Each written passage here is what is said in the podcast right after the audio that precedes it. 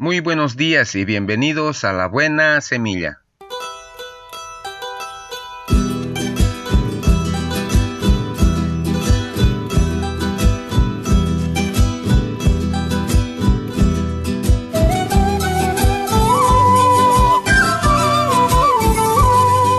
Hola, hola, ¿qué tal? ¿Cómo están? Les saludo con la paz de nuestro amado Señor Jesucristo. Un cordial saludo para todos mis amados hermanos en Cristo Jesús, para toda la iglesia en general. Así también a mi amada familia en sus hogares muchas bendiciones.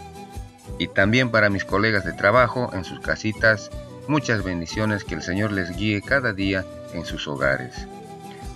Y para mis amigos en general allá donde se encuentren en sus hogares, mil bendiciones, que el Señor siempre les guíe sus pasos todos los días en sus hogares.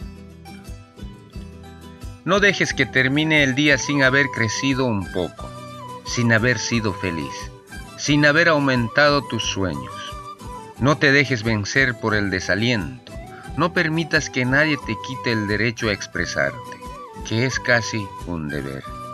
No abandones las ansias de hacer de tu vida algo extraordinario. No dejes de creer que las palabras y las poesías sí pueden cambiar el mundo. Pase lo que pase, nuestra esencia está intacta. Somos seres llenos de pasión. La vida es desierto y oasis. Nos derriba, nos lastima, nos enseña, nos convierte en protagonistas de nuestra propia historia. Aunque el viento sople en contra, la poderosa obra continúa. Tú puedes aportar una estrofa. No dejes nunca de soñar, porque en sueños es libre el hombre. No caigas en el peor de los errores, el silencio. La mayoría vive en un silencio espantoso. No te resignes, huye, emito mis alaridos por los techos de este mundo, dice el poeta. Valora la belleza de las cosas sencillas. Se puede hacer bella poesía sobre pequeñas cosas, pero no podemos remar en contra de nosotros mismos. Eso transforma la vida en un infierno. Disfruta el pánico que te provoca tener la vida por delante. Vívela intensamente, sin mediocridad. Piensa que en ti está el futuro y encara la tarea con orgullo y sin miedo.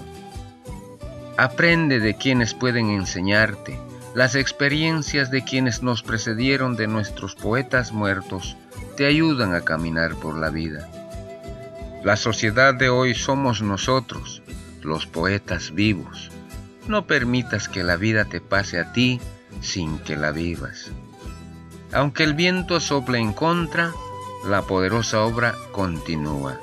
No dejes nunca de soñar, porque en sueños es libre el hombre. Que Dios te bendiga, querido hermano. Amén.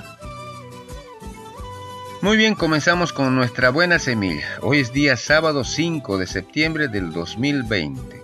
La porción de la palabra se encuentra en el libro de Efesios capítulo 6 versículos 10 y 11. Dice la palabra del Señor y leo. Fortaleceos en el Señor y en el poder de su fuerza. Vestíos de toda la armadura de Dios, para que podáis estar firmes contra las acechanzas del diablo. Efesios capítulo 6, versículos 10 y 11.